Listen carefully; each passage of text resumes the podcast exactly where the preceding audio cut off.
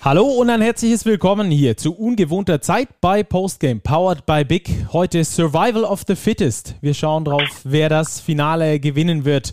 Und äh, erstmal haben wir natürlich wie immer Robert am Start. Grüß dich, Robert. Servus in die Runde.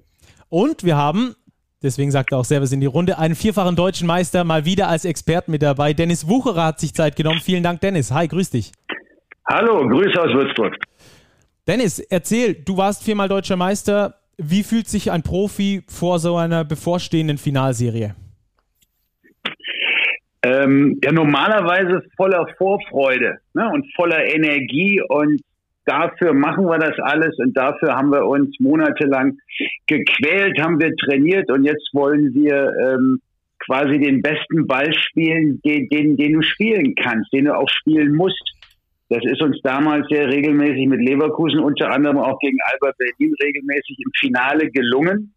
Ähm, die Vorzeichen jetzt sind, glaube ich, ganz andere. Ähm, aber wie gesagt, andere Zeiten, andere Saison. Ähm, dieses Jahr ist vieles anders, so auch eben die Playoffs, so auch die Ausgangslage jetzt vor diesem Finale. Ja, du sprichst es natürlich an, worüber wir noch äh, auf jeden Fall eingehen werden, worauf wir noch auf jeden Fall eingehen werden, auf die Müdigkeit, äh, die natürlich äh, schon lange eingesetzt hat und äh, in den Finals nochmal einen Ticken schlimmer wird. Glaubst du, dass die Profis ähm, auch Respekt haben vor der Serie jetzt, äh, gerade vor dem Hintergrund der Müdigkeit? Ähm, ich, ich, glaube schon, auch wenn man die Zitate, die wir dann vielleicht auch gleich nochmal durchgehen, von, von oder Nick Giffer, auch, auch Trinkieri, Baldi, Hoeneß, ähm, das, das klingt erstmal nicht gut. A, weil es einfach eine verdammt lange Saison war, die, weil man im November erst angefangen hat mit diesem Pokalturnier, was, was man vorher, diesen, diesen Testballon, den man da gestartet hat, vorher spät angefangen, dadurch komprimiert, lang gespielt, jetzt äh, in den Viertelfinals, Halbfinals für die Zuschauer natürlich wunderbar, jeden Tag ähm, Basketball im, im Fernsehen. Ich, ich hatte mich richtig drauf gefreut. Aber im Halbfinale war eben auch schon zu sehen, dass das mit ab, ich würde sagen, außer Ludwigsburg. Ludwigsburg, die haben so gespielt, wie sie immer spielen. Das ist hart verteidigen und vorne Pick and Roll und eins gegen eins und Offensivrebound. Aber weder Ulm noch Bayern München noch ähm, Alba Berlin haben jetzt in den Halbfinals so gespielt, wie sie es eigentlich über Monate gezeigt haben. Weder jetzt Alba Berlin noch Bayern München spielt den Basketball, den sie vor Wochen in der, in der Euroleague noch gespielt haben. Sie sind nicht da, wo sie, wo sie sein müssten, äh, um ein Finale zu spielen. Aber das gilt eben für beide. Und tatsächlich glaube ich, dass der Respekt groß ist vor dieser 2-2-1-Nummer mit Double-Headern, also Spiele an aufeinanderfolgenden Tagen. Ähm, das sind sie absolut nicht gewohnt. Ähm, und beide Mannschaften haben schon, glaube ich, 80 Spiele plus im, in den Knochen. Ähm, das, das, das, das wird nicht einfach, weder für die Spieler noch für die Zuschauer. Robert, ich hatte das am 17. Mai, ich habe extra nochmal geguckt, ähm, schon mal äh, getwittert, ich glaube es war der 17. Mai. Auf jeden Fall als erster, weil es in der Pressekonferenz der MHP-Riesen, ähm, wo ja auch der Liga-Präsident äh, Alexander Reil der Vorsitzende ist, äh, da kam das erstmals zur Sprache, dass die Finals back-to-back -back gespielt werden. Da kam irgendwie ähm, gar keine Resonanz, also da hat sich noch keiner drüber aufgeregt. Ähm, jetzt ist das ein bisschen anders. Wie hast du die ganze Thematik wahrgenommen? Ja, ich glaube, dass es einfach so eine Sache ist, dieses Back-to-Back. Wenn du sagst Mitte Mai, dann klingt das noch so weit weg. Ja, dann spielen wir Back-to-Back, das geht dann schon. Und jetzt merkt man langsam, auch wenn man sich die Qualität der Spiele angeschaut hat, die Spieler gehen auf dem Zahnfleisch. Die Bayern haben jetzt, ich habe es vorher noch mal ausgerechnet, 86 Spieler bisher gespielt in der Saison. Jetzt kommt noch die Finalserie drauf, wenn wir davon ausgehen, ja, vier oder fünf, dann knacken die sogar die 90er-Marke. Also das ist schon unglaublich. Und jetzt, wo man direkt davor steht, merkt man eben, wie wahnsinnig dieses Back-to-Back -Back sein wird. Klar, jetzt gab es tatsächlich mal sowas wie Pause, da beide Mannschaften ja in vier Spielen ihre Halbfinalserien gewonnen haben. Also es war mal tatsächlich drei, vier Tage ohne Spiel. Ich glaube, die waren auch bitter nötig. Ähm, dennoch ist es wirklich, äh, boah, ja, also es ist schwer zu beschreiben. Es ist wirklich unglaublich belastend. Selbst als Außenstehender, glaube ich, ist es schon, man fühlt da mit den Spielern ein bisschen mit.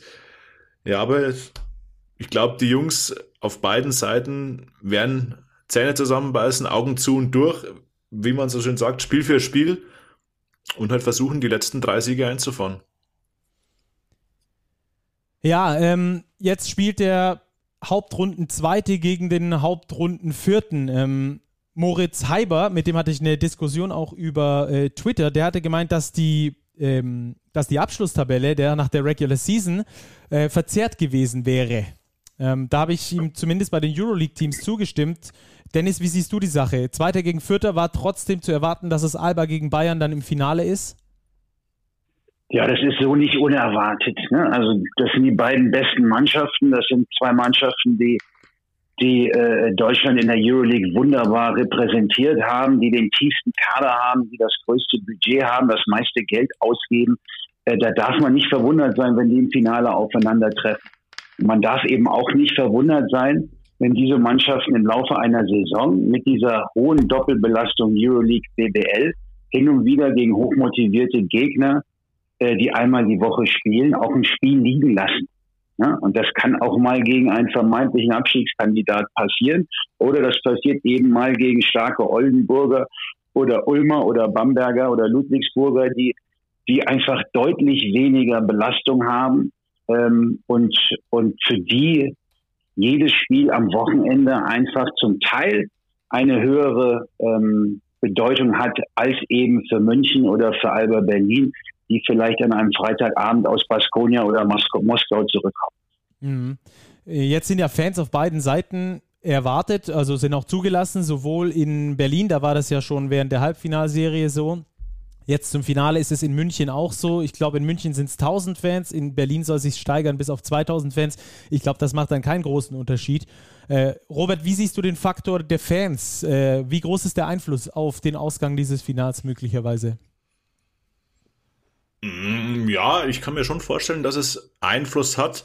Vielleicht nicht auf den Ausgang, aber generell auf die Spiele. Also ich bin selber kein Profispieler, aber ich glaube schon, dass es einem schon nochmal einen Schub gibt, wenn von den Rängen Unterstützung kommt. Wenn einfach mal wirklich vielleicht ein kleiner Lauf gestartet wird und dann kommen die Trommeln, dann kommt der Applaus, dass, es, dass einem das vielleicht auch nochmal über die Müdigkeit hinweg ein Stück pusht. Ich finde es auch gut, dass es jetzt auf beiden Seiten eben möglich ist und zugelassen wurde um eben auch das Argument vielleicht der Wettbewerbsverzerrung in dieser Hinsicht ein bisschen rauszunehmen. Letztlich hat Alba Berlin den Heimvorteil, dadurch, dass sie sich eben in der Hauptrunde auf Platz 2 gespielt haben, da ein bisschen konstanter waren als die Bayern, in der BBL zumindest. Ob es jetzt die Serie entscheiden wird, weiß ich nicht. Ich finde es auf jeden Fall cool. Sowohl für die Leute, die in der Halle sind, als auch natürlich die Spieler, die aktiv beteiligt sind, aber auch, glaube ich, für alle Fans und alle Zuschauer, weil ich finde, so ein Basketballspiel lebt ja auch doch viel von der Atmosphäre und wenn das jetzt wieder schrittweise zurückkommt, ist es zu den Finals natürlich umso schöner. Ja, ich habe mich auch sehr drüber gefreut, ähm, als ich diese Nachricht gelesen habe, auch bei äh, Michael Körner übrigens, dem Kollegen von der Abteilung Basketball, äh, der es ja getwittert hat. Wobei ich da ein bisschen schade fand, dass da kein einziges Lob kam und gesagt wurde, geil, wieder Fans, sondern da wurde nur von der Müdigkeit äh, der Spieler gesprochen. Ähm, das sind für mich zwei Themen, die muss man einfach ein bisschen auseinanderhalten. Von daher, ähm, da fand ich äh, den Tweet von Kearney cool. Mit ähm, Lob ist das ja so eine Sache in Deutschland. Ne? Aber ich, also aus Spielersicht, Ex-Spielersicht kann ich auch nur äh, bestätigen, was Robert gesagt hat. Gerade was die Motivation angeht, äh, so spät in der Saison. Die Saison war schon verdammt lang. Wir haben das gerade angesprochen. Die war verdammt lang ohne Zuschauer. Das waren 80 plus ähm, Spiele, die einen Vorbereitungscharakter haben in der Halle. Ne? Vorbereitungsspielcharakter. Ähm, wo, wo ein Anschreibetisch da ist, wo drei Schiedsrichter auch dankenswerterweise gekommen sind und noch zwei Wischer in der Ecke sitzen. Und, und dass man jetzt in den, in den, in den Finals da, auch wenn das natürlich überschaubar ist, ne, mit, mit ganz 2000 in Berlin beim zweiten Spiel und, und vielleicht 1000 in München, aber die Relation, und wenn man sieht, in welchen Hallen sie spielt, ist das, glaube ich, durchaus fair.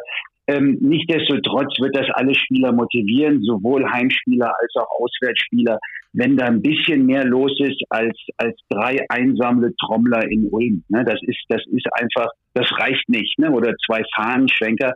Da ist gut, wenn sich ein paar gelbe Trikots anziehen, 2000 Leute, wenn ein bisschen was los ist. Und ähm, das wird natürlich den Spielern helfen. Und das, das, das ist schon äh, nicht zu unterschätzen, was das dann mit einem Spieler macht, der eigentlich keinen Bock mehr hat. Ja, das wird ja auch so ein bisschen befürchtet, dass dieses Finale nur noch müde gegen müde ist. Äh, erwartest du das äh, auch so oder glaubst du, dass da auch der Einfluss der Fans nochmal ein bisschen mitspielt, dass die dann nochmal das allerletzte aus der Zitrone rausquetschen, aus der sauren? Ja, genau so hat Marco Balli das ja gesagt. Wir gucken, wer was im Tank hat und vor allem, wer was noch rausquetscht. Darum geht's. Und da geht's natürlich dann auch um die Mentalität. Andererseits geht's um die deutsche Meisterschaft. Ne? Und so oft ähm, wirst du eben nicht oder hast du nicht die Chance als Spieler, das letzte Spiel der Saison zu gewinnen. Ne? Und, und darum geht's. Mir ist das viermal geglückt. Ähm, damals war ich noch recht jung. Ähm, hätte ich irgendwie gewusst, dass es, beziehungsweise ich habe ein fünftes Mal noch in Belgien das auch, auch die, das, das Finale gewonnen am Schluss. Ähm, da war ich schon erfahrener und wusste es wirklich auch zu würdigen, habe dementsprechend auch gefeiert und dementsprechend beschissen ging es mir am nächsten Tag. Aber das passiert nicht so oft, ja, dass man, dass man deutscher Meister wird, dass man Meister wird, dass man das letzte Spiel gewinnt. Insofern geht es um eine Menge. Na klar sind die müde, aber jeder Einzelne wird nochmal alles rausholen inklusive Coaches, inklusive Staff, inklusive allen ähm, Auswechselspieler, die hinten auf der Bank vielleicht auch nicht so viele Minuten bekommen. Denn es geht um die Meisterschaft und es geht darum, dass entweder Alba oder Bayern am Ende der Saison oder Anfang der nächsten Saison dann da oben ein, ein nächstes Banner in die Hallendecke ziehen können. Und ähm, äh, das ist Motivation genug. Robert, im Halbfinals oder in den Halbfinalserien haben wir schon ein gesunkenes Niveau erlebt. Äh, wovon gehst du jetzt im Finale aus? Ja, ich glaube jetzt nicht, dass wir die Basketballfeste erleben werden, wie sie jetzt zum Beispiel in der Euroleague gespielt wurden, sowohl von Berlin als auch von den Bayern. Ich gehe von viel Kampf aus, von viel Defense, vor allem von Münchner Seite. Also ich glaube nicht, dass es die allerschönsten Spieler werden.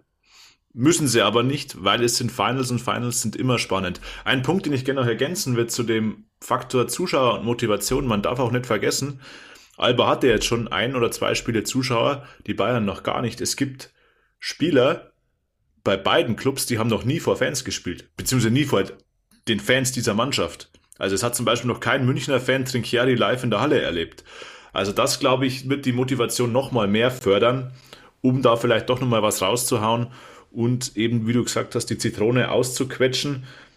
Das ist ja ein Punkt, darum geht es eigentlich seit Wochen und Monaten bei beiden Teams mit diesem Spielplan in der Euroleague. Alba hatte ja noch die Corona-Pause, ich glaube es war im Dezember oder kurz vor Dezember, wo sie dann ja quasi auch schon jeden zweiten Tag die Spiele dann nachholen mussten. Also da ging es ja auch schon darum, nochmal alles rauszuquetschen und das ist jetzt quasi ein Höhepunkt, wo es wirklich nochmal geht, jetzt das allerletzte rauszuquetschen. Lass uns ähm, den Faktor äh, dieser Back-to-Back-Spiele auch mal äh, ein bisschen mit einbeziehen, was die äh, Taktung der Spiele beziehungsweise ähm, auch ja, also es wird ja immer noch zweimal in Berlin gespielt, dann zweimal in München, dann wieder einmal in Berlin, falls es ein fünftes Spiel gibt. Äh, welche Drucksituation erzeugt es, ähm, Dennis, wenn Spiel 1 verloren geht, egal für welche Mannschaft? Ich bin mir nicht sicher, ob da Druck ähm, ins Spiel kommt, denn ähm, mit dieser Taktung sind das ja rein theoretisch fünf Spiele in sieben Tagen. Da hast du, glaube ich, als Spieler, als Coach überhaupt keine Chance, dir darüber Gedanken zu machen, dass du eigentlich unter Druck bist, wenn du das erste Spiel verloren hast. Ähm, insofern glaube ich nicht, dass das ein großer Faktor ist. Ne? Also angenommen, Berlin sollte das erste Heimspiel äh, verdaddeln morgen und dann ist dieser, dieser Heimvorteil weg.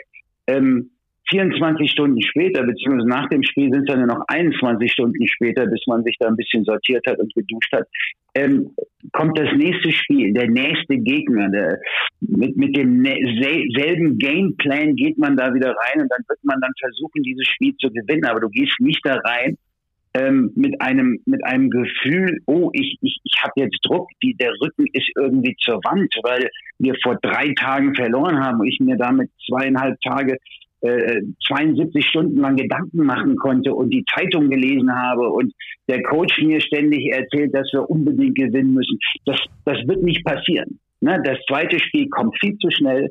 Am dritten Tag sitzt du im Zug oder im, im Bus und fährst da Richtung, Richtung Süden, beide Mannschaften, und dann kommt auch schon wieder das nächste Spiel. Ähm, das wird abgespult. Eins nach dem anderen.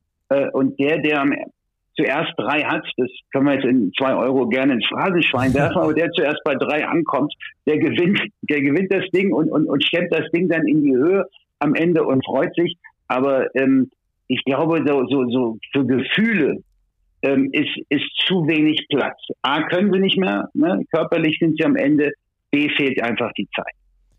Äh, wer ist für dich in dieser Zeit wichtiger, der Videokoordinator, der die Nacht durcharbeitet und guckt, was man ändern kann, oder der Physiotherapeut, der alle durchklopft, dass am nächsten Tag irgendwie laufen können? Ja, ich glaube, beide extrem wichtig. Ähm, natürlich ist es wichtig, körperlich, so gut es geht, am nächsten Tag wieder bereit zu sein. Und da ist natürlich die physiotherapeutische äh, Abteilung gefordert. Andererseits, und heutzutage gibt es ja schon auch ähm, Mannschaften, ich glaube, Berlin ist da relativ weit vorne, die machen schon ein Live-Coding während des Spiels, da werden schon Spielzüge während des Spiels ähm, abgelegt, damit man äh, in der Halbzeitpause vielleicht schnell ähm, ein, zwei, drei Spielzüge des Gegners bei der man in der Verteidigung Probleme hat oder auch offensiv eigene Situationen gezeigt, wo man sieht, Bayern München, der Gegner hat da Probleme. Ähm, das kann man zum Teil dann schon in der, in der Halbzeit ja machen. Und die Jungs sind schnell unterwegs mit ihren Fingern und ihren Programmen. Die werden natürlich dann auch viel zusammenschneiden, um am nächsten Morgen rund um das, das, das Shoot-Around, den Walkthrough am nächsten Morgen einfach nochmal an Details arbeiten zu können, das auch zu sehen, ohne viel Zeit auf dem Parkett ähm, zu verbringen, verbringen zu müssen. Und insofern sind, sind beide Abteilungen sehr gefordert in den nächsten sieben Tagen.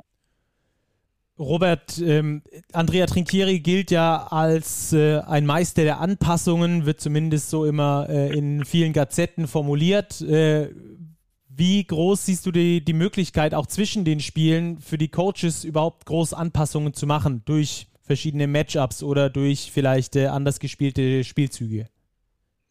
Hm, da stellst du die Frage wahrscheinlich an, mit mir an den Falschen. Ich glaube, da ist Dennis der Fachmann. Er hat es ja gerade äh, schon erwähnt, er wird mit dem gleichen. Aber ich freue mich reingehen. auf deine Antwort. das kann ich, kann ich nur glänzen. Vielleicht wird in Würzburg ähm. noch ein Co-Trainerposten frei, Robert. Deine Bewerbung.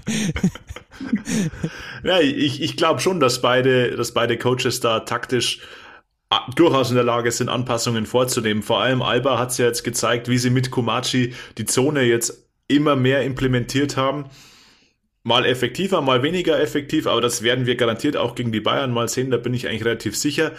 Trinchieri hat die Möglichkeit, eben durch die überzähligen Ausländer da vielleicht noch einen, einen Rotationsfaktor mit reinzunehmen. Er rotiert ja meistens auf den großen Positionen, also meistens sind es ja James Gist und JJ Johnson, die da tauschen, wobei jetzt auch in Spiel 4 Jalen Reynolds mal ausgesetzt hat. Das fand ich ganz interessant.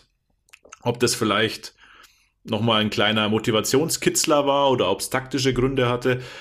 Ich glaube schon, dass, dass beide da noch was in petto haben. Also ich glaube nicht, dass wir hundertprozentig die gleiche Strategie in Spiel 2 sehen werden, wie wir sie in Spiel 1 haben. Dennis, jetzt gern du. Kann man was ändern? Also ich meine, die Mannschaften kennen sich in- und auswendig. Sie haben das Pokalfinale vor ja. kurzer Zeit gegeneinander gespielt. Zweimal Liga, zweimal Euroleague. Eben, also es, es gab schon fünf Spiele. Kann man wirklich noch gravierende Sachen ändern oder sind es Kleinigkeiten, wo man die Stellschrauben ja. nochmal dreht? Ja, ich, ich, ich musste natürlich auch auf dem Boden bleiben. Ich selbst habe noch keine Playoffs coachen dürfen, zumindest nicht auf BBL-Niveau. Ne? Da war Pro A schon das höchste der Gefühle und natürlich auch nicht mit, mit solchen Kadern wie das Alba Berlin vor allem, die da, glaube ich, auch noch mehr verändern können, je nachdem, welche Verletzten da vielleicht auch zurückkommen ähm, oder nicht. Äh, Thiemann und, und ähm, Sigma müssen wir auch noch drüber sprechen. Und, und wie du es gerade schon ge perfekt gesagt hast, Bayern kommt da eher über die Rotation auf den, den Ausländerpositionen. Man sollte Radoschewitsch verletzt sein, brauchen sie vielleicht sogar in allen Spielen alle drei Großen, ne? sowohl Gist als auch Johnson als auch Reynolds. Was bedeutet das dann ähm, äh, für, für die anderen Ausländer kommt vielleicht noch ein Fontecchio, der frisch sein dürfte. Äh, nicht Fontecchio, Entschuldigung. Ähm, wie heißt der Flaccadori. Italiener von Flaccadori? Flaccadori, ja. danke dir. Ähm, Flaccadori, der, der frisch sein dürfte. Ähm, also da kann man so ein bisschen was verändern. Ne? Und und auch die Tatsache, dass mit Robin M. Mays jetzt einer in den letzten zwei Spielen sich, sich toll präsentiert hat, den vielleicht so vorher keiner auf der Rechnung hatte, weil er einfach äh, Robin ist ein toller Spieler und ich verfolge ihn seit Jahren und versuche ihn seit Jahren ähm, ohne Erfolg zu mir zu, zu holen. ähm, äh, plötzlich spielt er gut und, und ist, ist in der Rotation drin und ist ja auch einer, der irgendwie so eins bis drei alles spielen kann und der könnte auch mal den Ball vorbringen. Also ähm, ich glaube, da ist einfach, was die, was die Spieler angeht, ist, ist die Möglichkeit, äh, ein bisschen was anzupassen. Wir wissen, wie Bayern München oder Alba weiß, wie Bayern München verteidigt ähm, und was zu tun ist, wenn plötzlich da geswitcht wird. Und, und Bayern wird wissen, was zu tun ist, wenn Komachi drin ist und Zone gespielt wird. Also da, da wird man, glaube ich, spieltaktisch relativ wenig machen, aber man könnte eben mit, mit, mit, Spielerpersonal ein bisschen spielen und das sehe ich genauso wie du, Robert. Ja, als Spielerpersonal werden wir gleich noch intensiver drauf eingehen. Lass uns die beiden Mannschaften mal ein äh, bisschen auseinandernehmen. Äh, Robert, ganz allgemein gefragt, äh, fangen wir mit Alba an, die waren höher gerankt in der Liga. Äh, von daher sind die Heimmannschaft und werden auch bei uns als erstes behandelt. ähm, welche Vorteile siehst du bei Alba? Was äh, zeichnet für dich ihr Spielstil aus über die Regular Season? Vielleicht auch irgendwelche Anpassungen jetzt über die Playoffs, die du beobachtet hast? Ja, mir gefällt Alba Berlin der Stil generell gut, weil er eben sehr flüssig, sehr frei ist. Und ich habe immer den Eindruck, dass im Vergleich zu den Bayern Alba immer noch gut spielt, wenn sie nicht ganz an ihre 100% Intensität rankommen. Wenn sie vielleicht bei 90% sind, dann läuft der Ball immer noch gut, weil sie eben so ein eingespieltes Team sind, so eine Automatismen haben in der Offensive und eben viele Spieler, die Verantwortung übernehmen können. Viele Spieler, die eben auch Gefahr ausstrahlen. Wenn man sich überlegt, ähm, mit Maudolo, Jason Granger, Peyton Siever, Markus Eriksson auf der Guard-Position. Das sind vier Spieler, die allesamt extrem gut Akzente setzen können. Selber als Scorer, aber eben auch als Assistgeber. Dann hat man mit Fontecchio auf, auf dem Flügel einen Spieler, der mir sehr, sehr gut gefällt. Ich habe es auch mal getwittert, mich erinnert er so vom Körperbau und von der Spielweise ein bisschen an Wladimir Lucic, weil er eben auch sehr, sehr viel kann. Dann, ich gehe davon aus, dass wir Luke Sigma wieder sehen werden auf der 4 in den Finalspielen sei mal dahingestellt, ob es schon im ersten ist, könnte ich mir aber auch gut vorstellen. Und dann eben auch auf der 5 mit Kumachi, mit Lammers, zwei völlig verschiedene Typen. Also sie sind sehr, sehr vielseitig. Sie können viele Aspekte des Spiels bedienen. Sie können eben Zone spielen, sie können Mann spielen. Sie können mit Lammers das Pick and Roll sehr, sehr aggressiv verteidigen. Mit Kumachi spielen sie ja eher diese Drop Defense, wo sich Kumachi zurückfallen lässt, sie eher den Halbdistanzwurf abgeben. Also da ist es Alba sehr, sehr vielseitig und ich glaube, dass sie versuchen werden, diese Vielseitigkeit eben auszuspielen und ihre Waffen einzusetzen. Allen voran Markus Eriksson, der ja, glaube ich, schon eine Waffe ist gegen die Bayern Guards. Äh, Alba spielt äh, auf jeden Fall am besten, wenn sie schnell spielen. Gerade in der Transition sind sie die beste Mannschaft ligaweit, machen 1,5 Punkte per Possession, ähm, wenn sie im Fastbreak unterwegs sind. Das ist der beste Wert ligaweit. Ähm, glaubst du, mal wieder ähm, nochmal auf die Belastung zu sprechen zu kommen, Dennis, dass äh, dieses schnelle Spiel von Alba eher förderlich ist in so einer Serie, weil du den Gegner totlaufen kannst oder eher ähm, hinderlich ist, weil es eben auch viel Kraft braucht und wenn der Gegner dich bremst, dann musst du erstmal was Neues einfallen. Ja. Ja, ich habe auch ähm, überlegt, ob ich mir da äh, nochmal verschiedene Zahlen, Prozente und so weiter rausschreibe, ähm, weil, weil diese Statistiken ähm, im Grunde auch nicht lügen. Ne? Ähm, aber, jetzt kommt das große Aber, ähm, die Jungs gehen eben auf dem Zahnfleisch. Und ich bin auch ein, ein großer Fan des Alba ähm, Basketballs, ne? so wie ihn Robert gerade beschrieben hat, dass sich der Ball sehr gut bewegt, dass man vor allem auch, glaube ich, in der Transition ähm, viele offene Dreier kreiert, frühe Dreier, die dann auch mit, mit viel Selbstbewusstsein geworfen werden.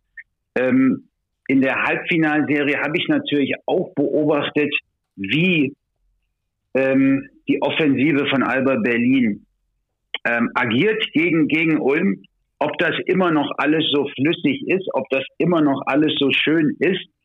Ähm, und da muss ich sagen, nee, war es nicht mehr. Denn ähm, die Ballbewegung, die, die, die, die lebt ja auch davon, dass sich Spieler bewegen. Ne? Und wenn du müde bist, bewegst du dich einfach nicht mehr. Dann kannst du den Ball nicht so gut bewegen. Selbst die Ulmer, die Spielsysteme haben, wo Würfe, Werfer wie ähm, Andi Obst oder Klepeis hat nicht gespielt, mit vielen Handoffs sich viel bewegen müssen, lange Strecken ähm, sich bewegen müssen, bevor dann irgendetwas passiert. Auch die Ulmer haben irgendwann gesagt, wir lassen den Scheiß sein, das macht keinen Sinn, das ist vielleicht der erste Angriff im Spiel oder irgendwann mal nach einer Timeout holen sie eins dieser Systeme raus, die, die uns alle so begeistert haben, die so Spaß machen, weil, sich, weil da so viel passiert. Ähm, Im Halbfinale plötzlich waren die Systeme deutlich kürzer und man hat sich auf, auf, auf, auf viel mehr Pick and Roll und schnelle Sachen verlegt. Und, und bei Alba Berlin habe ich da was Ähnliches ähm, beobachtet. Ne? Ich habe auch viele Würfe gesehen, die gingen dann von Fontecchio vor allem, jetzt habe ich den richtigen Italiener auf der richtigen Seite, die gingen dann rein ähm, von Eriksson dann in, in, in den Spielen nicht mehr unbedingt, wo ein Wurf genommen wird und vier Spieler zugucken. Vielleicht sogar rückwärts Richtung Mittellinie schon tendieren, also sprich komplett gänzlich ohne Offensiv-Rebounder. Das waren Würfe, wo, wenn er reingeht, super und dann ist das toll.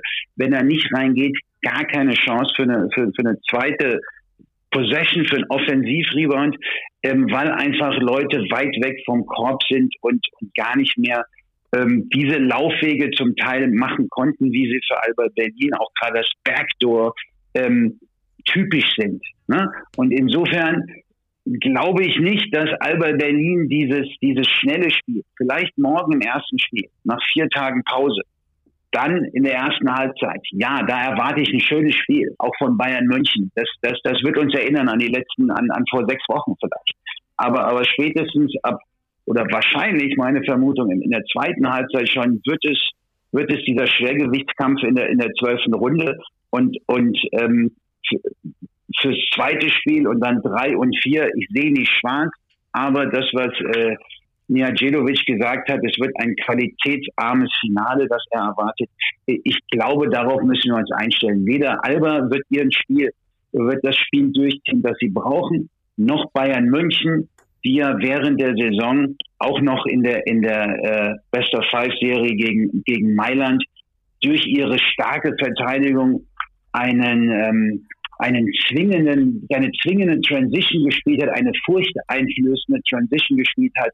Ähm, da hat man ja Ettore Messina die Angst in den Augen gesehen, weil jedes Mal, wenn, wenn Mailand nicht schnell genug hinten war oder vorne den Ball verloren hat oder vorbeigeworfen hat, ähm, weil da mit zwei schnellen Pässen wieder Johnson vorne war, Reynolds vorne war, Lucic äh, und es hat jedes Mal gekracht. Das haben wir auch in der Halbfinale nur sporadisch gesehen ähm, es, es, ich glaube, das Spiel, was sie eigentlich spielen, werden beide Mannschaften so in der Finalserie nicht zeigen können. Robert, was? Das ist ein interessanter Punkt. Ja. Das ist das, worauf ich vorher raus wollte. Wenn ich glaube, dass beide Mannschaften eben nicht auf das Level kommen, das sie spielen können, glaube ich persönlich, dass Alba Berlin Vorteile hat. Seht ihr das ähnlich? Weil die Bayern, glaube ich, wirklich nur effektiv sind, wenn sie eben die Energie ganz oben halten können. In der Defense wirklich zupacken, Beton anrühren und dann eben ihre Punkte aus der Transition eben generieren können. Wie man es in den Euroleague-Spielen gegen Mailand gesehen hat, wie man es in zahlreichen Spielen gesehen hat. Und bei Alba habe ich den Eindruck, wenn sie eben trotzdem nicht ganz hinkommen, läuft es immer noch verhältnismäßig gut. Meiner Ansicht nach ein Stückchen besser als bei den Bayern. Also ich äh, habe da so ein bisschen den alten Basketballsatz, ähm, in, in, im Kopf. Offense wins Games, Defense wins Championships.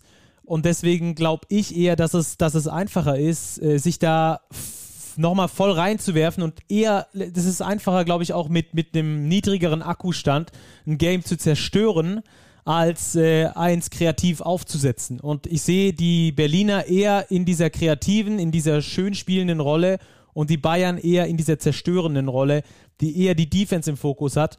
Ähm, und ich glaube, es ist immer leichter, Defense zu spielen, als Offense zu spielen. Deswegen kann ich mir vorstellen, dass es für die Bayern besser laufen wird.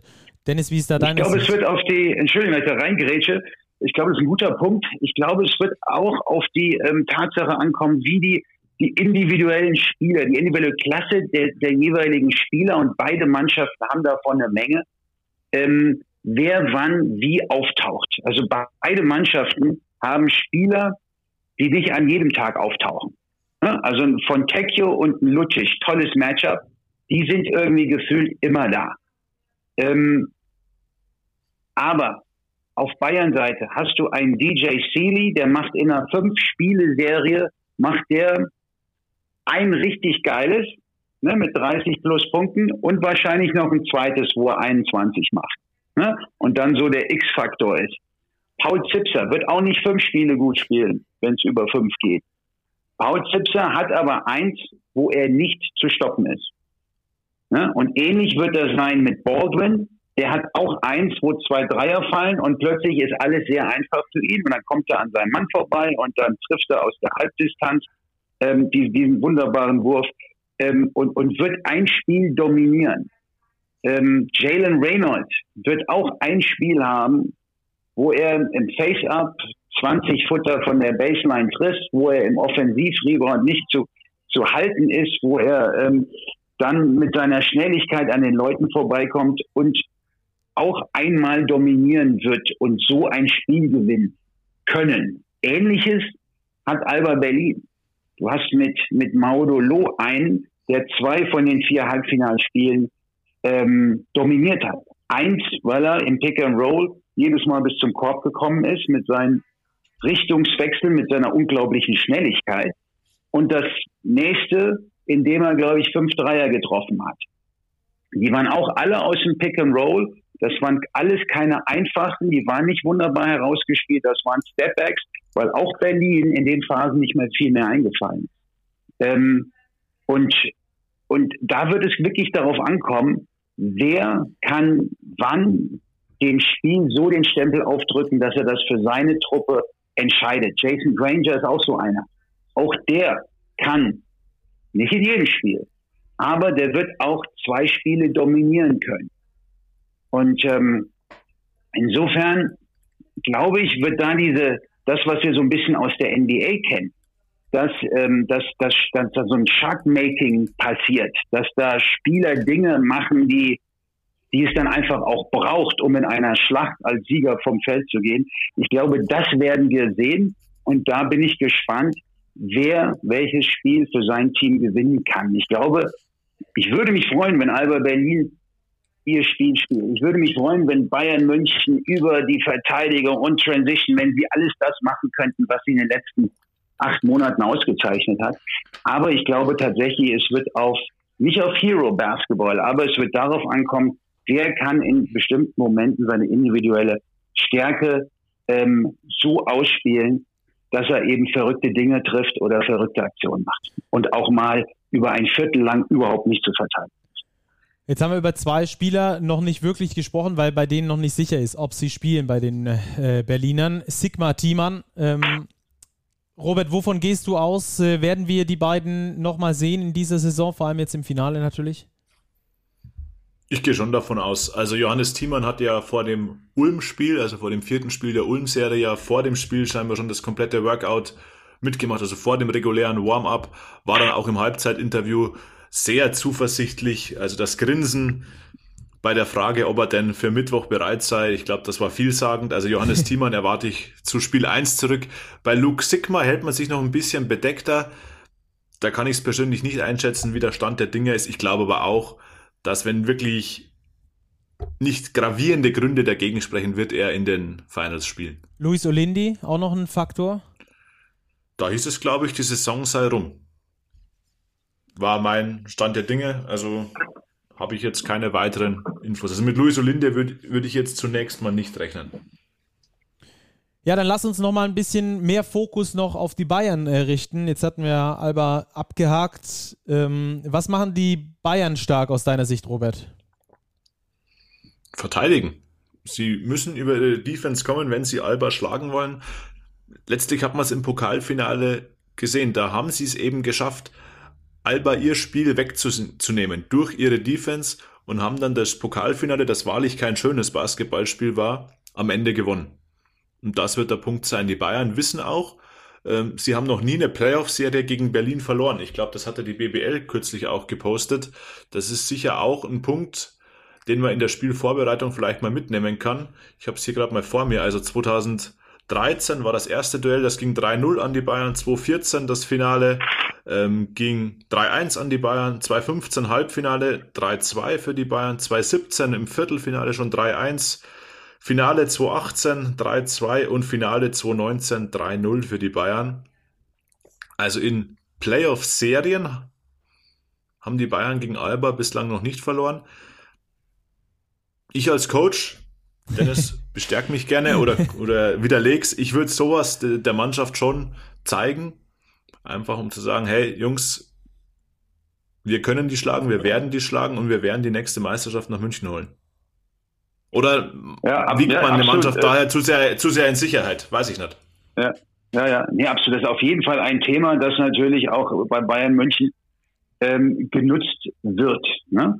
Ähm, auch vielleicht die Tatsache, dass das sollte er denn spielen, Luke Sigma jetzt im, im Finalspiel nicht unbedingt immer seinen besten Ball gespielt hat. Ne? Und jetzt noch vielleicht äh, zwei Wochen mit Verletzung raus gewesen, dann vielleicht ein bisschen Rhythmusprobleme. Weiß ich nicht, wie, wie er da gegen, gegen physische Bayern sein Spiel macht oder nicht. Aber man kann das natürlich auch anders ähm, ähm, herangehen. Also man kann das auch für sich nutzen, äh, wenn ich Alba Berlin bin. Also ich, ich erinnere mich, klar, das ist ein bisschen was anderes, aber ich war Coach des All-Star spielt, äh, national gegen international vor, vor vier, fünf Jahren. Ähm, und ich, ich, da musst du sowieso nicht viel motivieren und es geht auch nicht darum, den perfekten Gameplan da und, und die Mannschaft richtig auf den Gegner einzustellen, die sollen Spaß haben. Aber das Einzige, was ich damals in der Kabine äh, in Bamberg war, das an die Wand geschrieben war, dass international gegen national steht es in der Geschichte der All-Star Games in Deutschland 7 zu 0. Ne? So, das habe ich daran geschrieben. Sprich, es wird Zeit, ne, dass National endlich mal gewinnt. Ne? Und dann, dann haben wir das auch gewonnen. Ähm, ob, ob das der große Schachzug war, weiß ich nicht. Aber bestimmt, ich hatte das bestimmt. Gefühl, die Jungs hatten Bock, endlich, endlich mal zu gewinnen. Vielleicht auch Teil dieser Mannschaft zu sein, die endlich mal gegen die, die ganzen ähm, tollen Importspieler ähm, gewinnt, die, die zeigen will, dass wir auch Basketball spielen können und haben dann im, im letzten Viertel angeführt von, von einem wunderbaren Per Günther, dann das Ding auch nach Hause gefahren, ähm, gegen Trinkieri und seine internationalen. Also man kann das auch ähm, nutzen, um quasi so ein bisschen die, die Motivation hochzuhalten. Es wird endlich Zeit, hier gegen diese roten, bösen Bayern auch mal in einer Serie zu gewinnen. Mhm. Ja, das ist spannend. In Einzelspielen haben sie es ja schon oft geschafft. Also ich erinnere mich da ans Pokalfinale in München, das glaube ich, tut den Bayern ja immer noch weh, ähm, auch in der Bubble eben. Also Berlin weiß schon auch, wie man in München und auch gegen München gewinnt. Ähm, inwieweit kann das Spiel 5 gegen Mailand jetzt in der Euroleague beispielsweise ähm, oder diese, diese tolle Euroleague-Saison mit diesem ähm, Finale ähm, ausschlaggebend sein jetzt für die, für die Bayern, also mit dem Finale im fünften Spiel, wo sie dann verloren haben oder vielleicht auch äh, das gewonnene Pokalfinale gegen Alba direkt. Äh, wie, inwieweit spielt das eine Rolle? Ich glaube, glaub, das, ist eine Rolle. Spielt das, ja. Na? Mach du, oder? Gerne, Dennis. Nee, ich glaube, dieses Stahlbad Euroleague wird ja oft viel zitiert und ich glaube schon, dass, dass sich das auszahlen kann, diese Erfahrungen, eben diese Spiele gehabt zu haben. Nicht nur die Playoff-Spiele gegen Mailand, auch die Spiele am Spieltag 32, 33, das Spiel gegen Kaunas, das du eben gewinnen musst und du hast es gewonnen. Und ich finde, das hat man auch die vergangenen Jahre gesehen, als Bamberg noch in der Euroleague gespielt hat. Die haben da vielleicht oft empfindliche Niederlagen hinnehmen mussten, wo es im Kampf um die Playoffs ging. Das hat sich dann in die BBL-Playoffs später aber wieder ausbezahlt. Also das kann für die Bayern schon ein Pfund sein Wobei natürlich auch Alba in der Euroleague tolle Siege geholt hat. Ich erinnere mich da an verschiedene Auswärtssiege, zum Beispiel in Athen. Da muss man erstmal auf diese Art und Weise gewinnen. Ja, wie siehst du das Thema, äh, Dennis? Ich glaube auch, dass beide Mannschaften für sich da das Positive der letzten, der vergangenen acht, neun Monate ähm, äh, nehmen können, herausziehen können und, und für sich nutzen können, was Motivation angeht, was das Gefühl angeht, mit dem ich in so eine, so eine Serie reingehe. Ähm, natürlich München, ähm, diese, diese, diese Fünf-Spiele-Serie gegen Mailand, all diese tollen, engen Spiele, die sie gewonnen haben, der Euroleague, um überhaupt da erst hinzukommen, diese großartige Saison.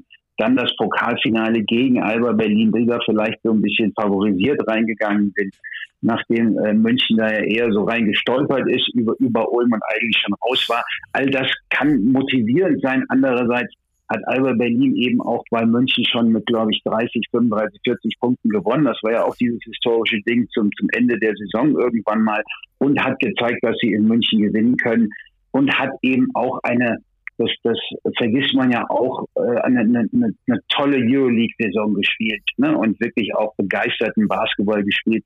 Und ich glaube, die können das beide für sich nutzen. Und Stefan Koch hat das zuletzt so schön gesagt. Beide Mannschaften haben es gelernt, über die Saison auf der Felge über die Ziellinie zu fahren. Und, und ähm, das wird eben genau so, glaube ich, auch jetzt in den Finals passieren. Und, und irgendeine Mannschaft wird da wird da äh, auf, auf drei Rädern und, und äh, mit der Felge eben da zuerst eintrudeln.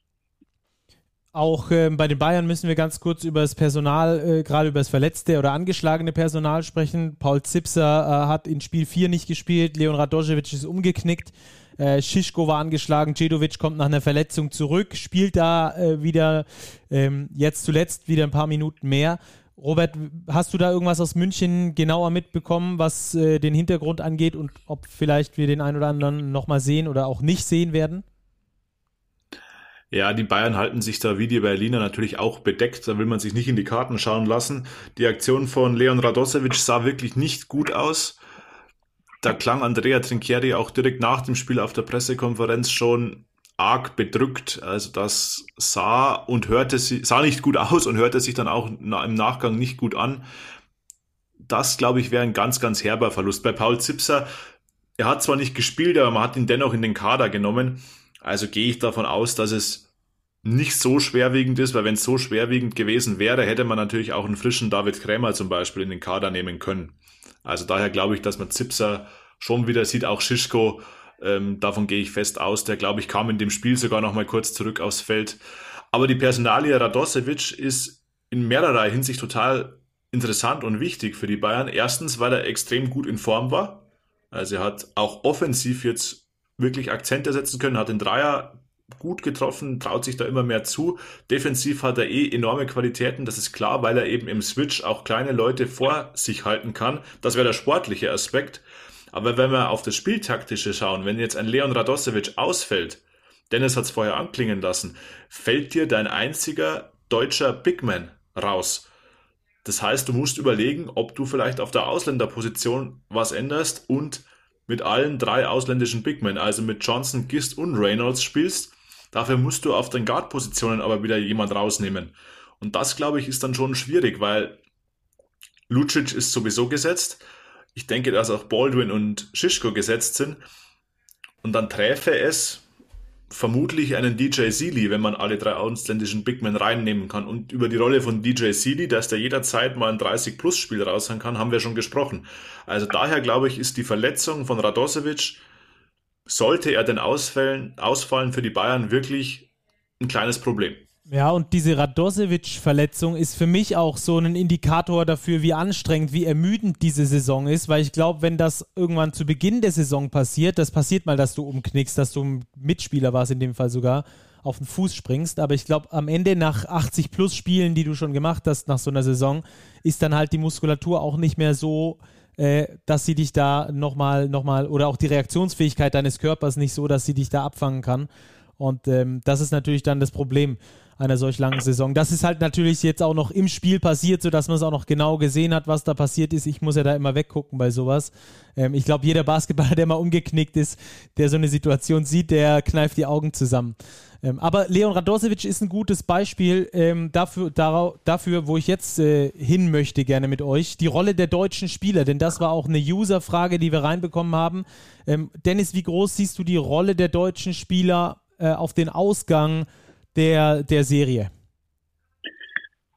Ähm, ja, Leon Radosevic wäre ein unglaublicher Ausfall. Ich sehe das ganz, ganz genauso wie Robert. Das hat er schon toll ähm, beschrieben. Der ist hinten der Verteidigungsanker, der den Laden da im Griff hält, der eine große ähm, Verantwortung und auch Erfahrung da hat, der dann auch mal ein taktisches Foul macht, der auch mal einen wehtut ähm, und, und eben auch in den letzten Wochen ähm, regelmäßig oder zumindest im Halbfinalserie mal von außen den einen oder anderen Dreier ähm, reingeworfen hat und dann auch, im, im, beim offensiven Rebound natürlich ähm, präsent ist und da auch immer wieder eine zweite Chance für sich oder andere generiert. Das wäre ein herber Ausfall, denn dann hast du eben noch Paul Zipser, von dem wir ausgehen, dass das Knie mitspielt und er gesund ist und eben Robin M. Mays, ähm, und dann ist es auch schon Mihajlovic, der nach einer langen Verletzung auch noch nicht in Rhythmus ist. Und das sind die drei, mit denen Bayern München spielen kann. Deutschen Spielern. Das sind die drei, die auch ähm, eine Qualität mitbringen und während der Saison ähm, gezeigt haben, dass sie auf dem Niveau eben eben spielen können und, und, und wie stark sie auch sind. Ähm, Robin Amaze erst zuletzt, aber ich glaube, das war der richtige Zeitpunkt, denn ihn werden sie, werden sie brauchen. Ähm, und ich glaube, da hat Alba Berlin ganz eindeutig die, die, die größere Auswahl.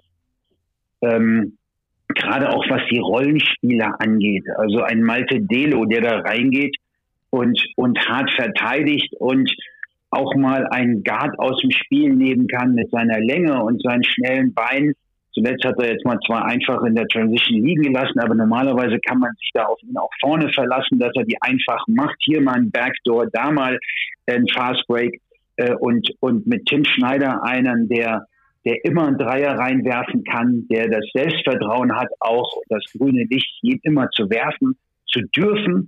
Und ähm, das sind so die Rollenspieler. Und dann hast du natürlich, wenn Johannes Thiemann wiederkommt und, und Maodolo und vor allem Nils Giffer, der für mich der wahrscheinlich beste deutsche Spieler in der Liga ist, weil er einfach keinen Fehler macht, weil er konstant ist, weil er immer da ist, weil er abliefert und einfach auch so im Schatten von Luke Sigma, quasi die deutsche Version von Luke Sigma, so für mich irgendwie habe ich das Gefühl, der kommt immer ein bisschen zu kurz, aber eben da wirklich auch extrem viel Qualität auf Seiten von Alba und ich, ich glaube, wenn es um die Deutschen geht, um die Rollenspieler, um den Impact der Deutschen, ähm, da sehen wir, glaube ich, alle Alba ein Stück weit vorn.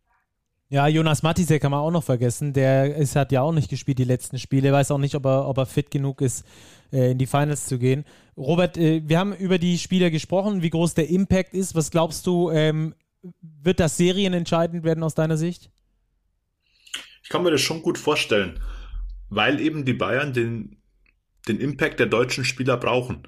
Ich glaube, vor allem Nihacedovic hat es gut getan, dass er jetzt mal auch im letzten Spiel wieder einen Dreier getroffen hat, von Schischko gut eingesetzt wurde, einfach um wieder Selbstvertrauen zu bekommen. Und die Bayern haben eben, wie besprochen, wenig Auswahl an deutschen Spielern aktuell, vor allem jetzt mit der angeschlagenen Situation von Radosevic. Die müssen die quasi werden, funktionieren, meinst du auch? Die müssen funktionieren.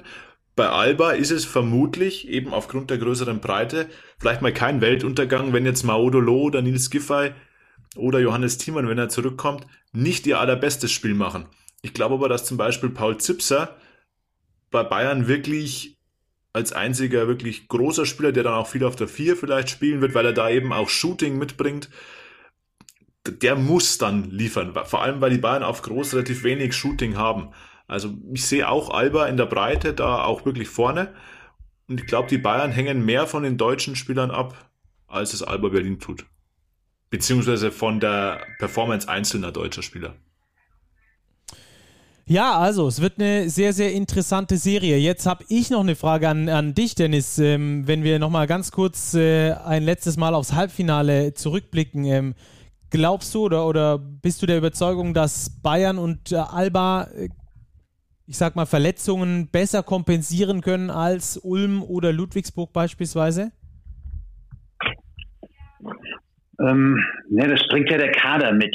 Ne? Also bei Ludwigsburg hat man, glaube ich, gesehen, wie, wie wichtig ein Jordan Halt in dem System ist. Und wenn der einmal nicht gespielt hat, ich glaube, das war so das Spiel, auch wenn es hinten raus nochmal eng wurde oder enger wurde, ähm, wo Ludwigsburg mit am wenigsten ähm, in meinen Augen das Ludwigsburger Spiel gespielt äh, hat und, und wäre ein äh, Jalen Smith ausgefallen, dann, dann können wir uns das Ludwigsburger Spiel gar nicht vorstellen. Das, das bringt aber dieser Euroleague-Kader mit, wenn du zwei Saisons parallel spielst. Ne? Einmal die 34 Spiele der BBL und nebenher nochmal nee, was ist das, acht, auch nochmal 34 Spiele in der Euroleague, dann brauchst du nicht zwei Mannschaften, aber dann brauchst du eineinhalb Mannschaften. Also du brauchst einen Kader von von 16 Spielern, mindestens eher, eher 18, die alle auf dem Niveau spielen können. Dann brauchst du eben ungefähr acht Ausländer, so wie das die, die Bayern, glaube ich, auch haben. Vielleicht sind sie sogar bei neun. Und im Idealfall auch nochmal sechs bis acht Deutsche, die auf dem Niveau spielen können, weil du einfach mit Ausfällen rechnen musst. Du musst mit Ausfällen auch dann in einer Playoff-Serie während den Playoffs in der Postseason musst du mit rechnen. Und dann hilft es, wenn du da Jungs hast, die während der Saison immer wieder in der Rotation waren, die ihre Rollen kennen, die mit Selbstvertrauen auftreten und dann dementsprechend auch spielen werden. Ne? Und dann kommt eben bei Alba Berlin hinten raus, kommen andere Spieler, die vielleicht nicht die, die größere Qualität oder das, das größere Talent haben als ein ein Jason George zum Beispiel in, bei, bei Bayern München. Aber das sind eben Jungs, die Minuten gespielt haben, die in den letzten Jahren, in den letzten Jahren schon Minuten gespielt haben. Delo, Schneider, Matisek. Äh, und, und das kann dir natürlich helfen. Und natürlich bist du als, wenn du dick aufgestellt bist mit einem dicken Kader, ähm, ist es natürlich deutlich einfacher, auch Verletzungen ähm, zu kompensieren.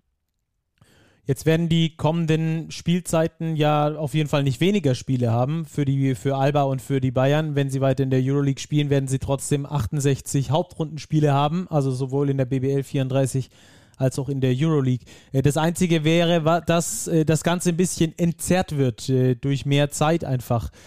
Glaubst du oder siehst du da, wie sollen wir sagen, Verbesserungspotenzial oder siehst du, siehst du da irgendwie eine Möglichkeit, dass besser zu machen wie diese Saison, weil die 90 Spiele werden sie trotzdem voll machen, nur halt vielleicht mit einem Monat mehr Zeit, aber ich sehe jetzt da nicht den, den Monsterfaktor, der das ähm, verbessert äh, aus meiner Sicht, oder Dennis? Na, das erste Spiel ist äh, terminiert für den 24. September, glaube ich, ist der erste Spieltag oder 22. bis 24. September. Das ist deutlich früher als, als ähm, zum Start in diese Saison, in diese äh, Pandemiesaison.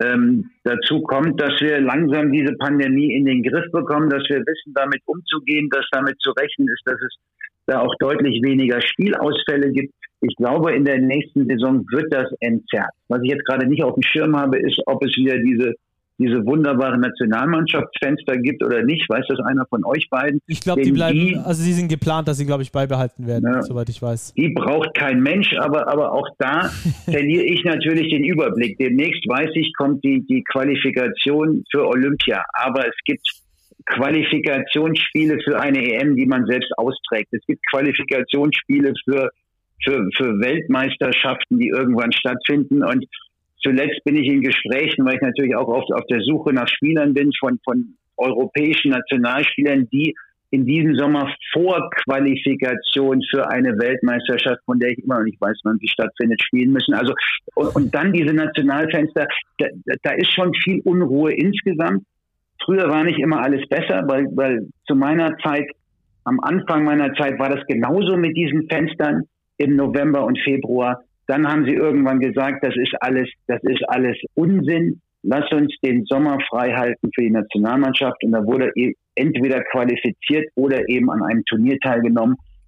Das hat es mir einfacher gemacht und ich glaube, das würde auch in diesen komplizierten Zeiten mit, mit Fieber und, und Euroleague und äh, die, diesen ganzen, was da so diesem, dieser, dieser Suppe, die da gekocht wird und die irgendwie nicht so richtig ähm, so richtig schmeckt allen, ähm, würde das, glaube ich, einfacher machen, wenn man da zumindest diese Nationalmannschaft aus der Saison, sprich von Mitte August, wenn es losgeht, bis Mai zu den Playoffs, Mitte Mai, ähm, wenn man die da raushalten könnte. Aber ähm, ja, müssen wir einfach mal abwarten, was passiert. Erstmal gut, dass wir Ende September loslegen. Das ist kein Testballon ähm, Pokalturniere, Pokalspiele braucht, um dann in die Saison zu starten. Wir werden Ende September starten und dementsprechend wahrscheinlich auch deutlich ähm, entzerrter und vielleicht auch eine Woche früher in, in die Playoffs kommen. Ja. Ähm, jetzt hatten wir, jetzt haben wir dich gerade schon da, deswegen fragen wir dich einfach. Wir hatten eigentlich vor, das in einer anderen Sendung nochmal zu besprechen. Äh, dieses vorolympische Qualifikationsturnier, äh, wo auch äh, Team Deutschland natürlich antritt. Ähm, glaubst du, dass die BBL sich mit diesem eng getakteten Fenster hinten raus, vielleicht auch dem Verzicht auf Best of Three Serien, damit vielleicht auch für die Nationalmannschaft ein Ei gelegt hat, weil die ähm, damit äh, die Spieler sehr viel müder sind äh, in diesem vorolympischen Qualifikationsturnier zum Beispiel? Ja, das ist natürlich ein spannendes Thema. Ähm, gerade auch diese Best of Three Nummer in, in einem Viertelfinale. Ich, ich, seid ihr da Fan, werdet ihr da Fan von oder nicht? Also es ist, die, die Russen machen das, die Türken machen das, in Spanien passiert das. Ähm, ich als, als aus Spielersicht damals sowieso schon, aber aus Trainersicht, wenn du, wenn du Erster gegen Achter im Viertelfinale hast, du hast einen schlechten Abend, verlierst das erste Spiel zu Hause. Na, aus irgendeinem Grund. Nimm das Spiel Berlin gegen Ulm, äh, erstes Halbfinale. Berlin hatte das doch über 37 Minuten im Griff. Plötzlich haben sie vergessen, den Sack zuzumachen und du verlierst. Dann stehst du also richtig unter Druck. Druck war so ein bisschen das Thema am Anfang äh, des, des Podcasts, aber dann stehst du richtig unter Druck, wenn du nach Ulm musst und vor, vor 6000 verrückten Fans dieses zweite Spiel gewinnen musst, um als Erster überhaupt eine Chance haben, noch ins, ins Halbfinale zu kommen. Da bin ich mir noch nicht, nicht so sicher, ob ich das gut finde. Andererseits wird das praktiziert und das bedeutet natürlich, dass man schneller in den, in den Halbfinals ist. Andererseits, ähm, in Russland, in der Türkei, in Spanien, da ist, da fängt man jetzt erst mit den Halbfinals an. Die sind noch hinten dran im Vergleich zu, zu Russland, Türkei ähm, ist man vielleicht eine knappe Woche hinten dran. Ähm, in, insofern, ich glaube, dass das irgendwie okay ist, so wie es ist, aber ich bin natürlich auch gespannt, wer dann bei dem Qualifikationsturnier A gesund, B fit, ähm, dann, dann auftaucht in der Hoffnung, dass wir eine Mannschaft haben, die da eine echte Chance hat. Ähm, aber auch da ist, glaube ich, die, die, die Playoffs in der BBL sind da, glaube ich, eher eine untergeordnete, spielen eine untergeordnete Rolle. Ich glaube, das wird ja eher spannender sein, wer von den ganzen NBA-Spielern, die wir haben, im Endeffekt bei der Nationalmannschaft auftaucht, weil außer Maxi Kleber sind, glaube ich, alle Free Agents. Und wenn du Free Agent bist, dann, dann wirst du generell so beraten, ähm, dass es vielleicht nicht clever ist, jetzt irgendwo Basketball zu spielen, wo man sich verletzen könnte denn äh, da warten ein paar Millionen ähm, die nächsten Jahre oder eben auch nicht. Insofern, ich glaube, da wird mehr davon abhängen, wer kommt von der NBA, wer hat Bock ähm, und, und wer ist da am Start und, und äh, klebt sich den Adel auf die Brust. Mhm. Ja, und Maxi Kleber äh, kann, glaube ich, höchstwahrscheinlich auch nicht spielen, weil er mit Achillessehne-Problemen ähm, in den Playoffs mhm. zu kämpfen hatte. Also sieht da nicht so gut aus. Ja, aber cool. Danke für den Insight auf jeden Fall noch dazu. Ähm, dazu machen wir dann, glaube ich, ähm, auch nochmal eine, noch eine Sondersendung vor dem vorolympischen Qualifikationsturnier, um das dann nochmal genauer zu beleuchten. Ähm, zurück zu dem Finale jetzt, äh, zu den anstehenden Finals. Äh, ich hab, äh, wir haben vor den Playoffs gewettet und ich würde sagen, wir wetten jetzt auch nochmal eine Runde, oder? Robert, äh, was glaubst du, wie geht's aus am Schluss? Wer wird deutsche Meister und wie?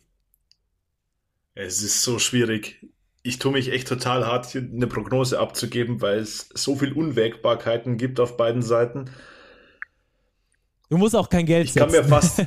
es geht nur um die ja, wir hatten, wir hatten ja letztes Mal, wir hatten letztes Mal ja auch schon keinen Wetteinsatz. Gott sei Dank aus meiner Sicht. Obwohl, ich lag ja wie Dennis bei Ulm Oldenburg äh, daneben. Da hast ja nur du Ahnung gehabt. Ja, ich könnte mir fast vorstellen, dass es in Spiel 5 geht. Also irgendwie glaube ich, dass beide Mannschaften ein Auswärtsspiel gewinnen. Ich glaube, die Bayern holen eins der ersten beiden in Berlin. Glaube aber auch, dass Berlin dann in München eins klaut. Boah, und Spiel 5. Wenn ich tippen muss, würde ich sagen Alba in 5. Alba in 5. Und du, Dennis? Äh, also, ähm, ich, ich, ich, ich weiß es auch nicht. Ähm, das ist wirklich, es ist so schwer. Ich hoffe, dass, dass die Jungs, die, die jetzt an den Start gehen, gesund durchkommen. Ich hoffe für die Fans, dass das, dass das gute Spiele werden, dass sowohl Alba wie auch Bayern so ein bisschen an, an, an die tollen Leistungen anknüpfen können, ähm, dass wir Spaß haben an diesen Spielen, dass auch die Spieler selbst und auch die Fans in der Halle Spaß haben.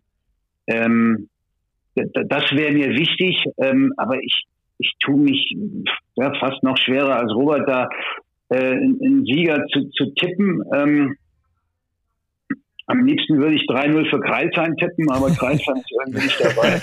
ähm, ähm, ich habe auch irgendwie das Gefühl, Alba ist eine Nasenlänge vorne, aber dieses Gefühl hatte ich eben auch bei Oldenburg gegen Ulm. Da lag ich eben auch falsch in der Viertelfinale. Insofern wird es wahrscheinlich Bayern machen 3-1, aber trotzdem tippe ich auf Alba und ich trippe auch auf dieses, dieses, dieses fünfte Spiel und dann gewinnt das Alba irgendwie, aber äh, ich bin mir da alles andere als sicher und habe da auch nicht das beste Gefühl. Und ähm, wie gesagt, würde mich sehr freuen, wenn beide Mannschaften da noch eine, eine, eine tolle Serie hinlegen und vor allem alle da auch eine, eine Portion Spaß bei haben. Ja, so ein fünftes Spiel würde mir auf jeden Fall auch schmecken. Äh, ich denke allerdings, und da bleibe ich äh, wieder bei, bei dieser alten Basketball-Weisheit, äh, dass Defense die Championships gewinnt. Ich tippe auf die Bayern in vier Spielen, also 3-1 ähm, werden es die Bayern holen. falls es nicht so sein sollte, falls ihr recht behaltet, dann lade ich euch gerne auf ein Bier ein. Komm, kommen wir nächste Saison zu einem Heimspiel nach Würzburg. Genau, so machen wir es. Da würde ich mich sehr freuen. Super, Jungs, ich danke euch ganz herzlich. Danke, Dennis, ähm, dass du dir die Zeit genommen hast. Sehr gerne. Und danke natürlich auch dir, Robert, wie immer. Und ähm, wir Super, hat wünschen, viel Spaß gemacht. Ja, mega. Und ähm, wir wünschen natürlich viele spannende Spiele. Hoffentlich gibt es ein fünftes und äh, ein tolles Finale mit wenigen Verletzungen. Genießt es, liebe Zuhörer. Es sind die letzten Spiele in der BBL für dieses Jahr. Ihr hört uns aber danach dann nochmal, versprochen. Bis dahin, macht's gut. Hier war Postgame powered by Big.